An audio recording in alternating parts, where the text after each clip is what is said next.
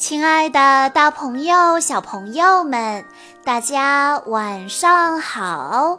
欢迎收听今天的晚安故事盒子，我是你们的好朋友小鹿姐姐。今天是来自福建福州的傅宣文小朋友的生日，他为大家点播的故事名字叫做。女娲补天，在世界从一片混沌变得清明之后，便有了日月星辰、山川河流。世界很大，很美，也很寂静。不知过了多久，有一位天神女娲降临昆仑山。他神通广大，一天之内能够变换七十次。女娲在大山原野之间穿行，在一望无垠的草地上点缀着朵朵小花。可是这天地之间太安静了，她觉得有点孤独，应该再多点什么，热热闹闹的才好。他走啊走啊，有些累了，就在一个湖边停下来休息。他看到湖中自己的倒影，于是灵机一动：“哎，我为什么不创造一些像自己这样的能思考的生命呢？”女娲顺手从湖边挖了一块湿泥，揉成团。照着自己的模样捏出了头部，在上面细细捏出了眼睛、鼻子、耳朵，最后女娲给这个泥娃娃捏了两条腿，让它能在地上奔跑。她管这个娃娃叫人。女娲创造的人和飞禽走兽不同。人有思想，有情感，也有掌管大地的非凡智慧。我要创作许许多多的人。女娲继续用黄泥捏了很多能说会走的人。她还拽下一条长长的枯藤，伸入泥潭里。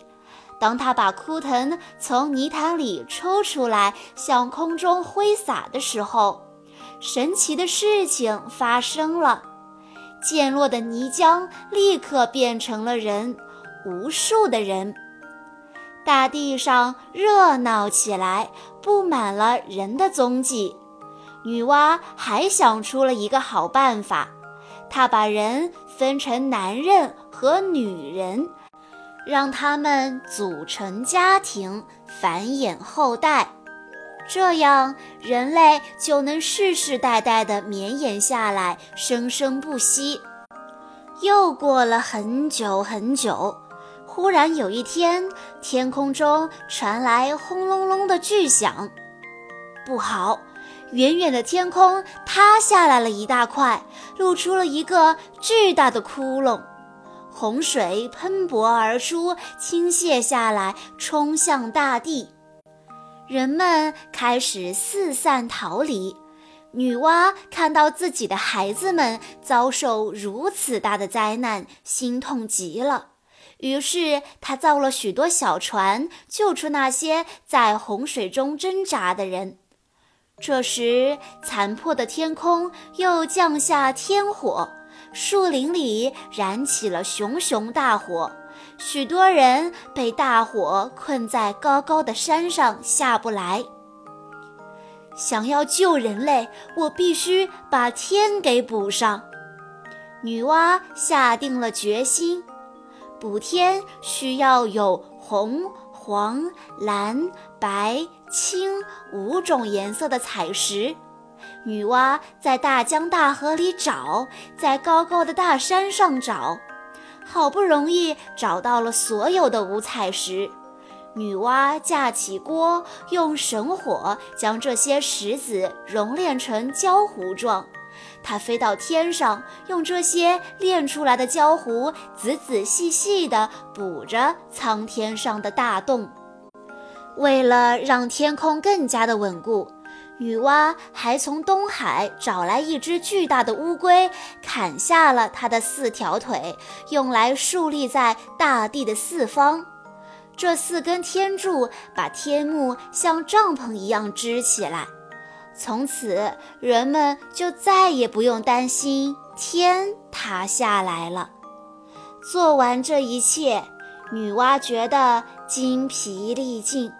可是抬头望去，天上还有一大块窟窿没有补好，大水仍在肆虐，五彩石已经用光了。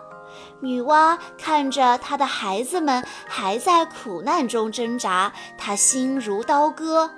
于是她下定决心，拼尽最后一口力气，飞向了那个窟窿。女娲用自己的神魂补了天，而他的身体分化孕育，造福着生灵。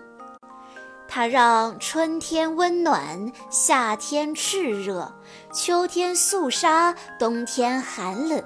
他所爱护的人们能在春天播种，夏天劳作，秋天收获，冬天休息。就连他的一根肠子也化成了十个神人。这些神人们有时候也会在路上坐成一排，看着天边五彩的云霞。传说那就是女娲补天的地方。以上就是今天的全部故事内容。在故事的最后，小鹿姐姐要对傅宣文小朋友说：“亲爱的傅宣文小朋友。”今天是你的五岁生日，我知道你每天晚上都要听我讲的故事入睡。你总是问妈妈：“小鹿姐姐讲的故事什么时候更新呀？”我很开心你喜欢听我讲故事，也希望你可以继续当爸爸妈妈的乖宝宝。你的爸爸妈妈工作都很忙，没有时间陪伴你。但是他们都很爱你，希望你乖乖听话。爸爸妈妈也想告诉你，每个人都有生气、发脾气的时候，希望你可以学会控制自己。生气的时候要学会冷静下来。今年的生日，他们会给你买很多玩具哦。祝你生日快乐！好啦。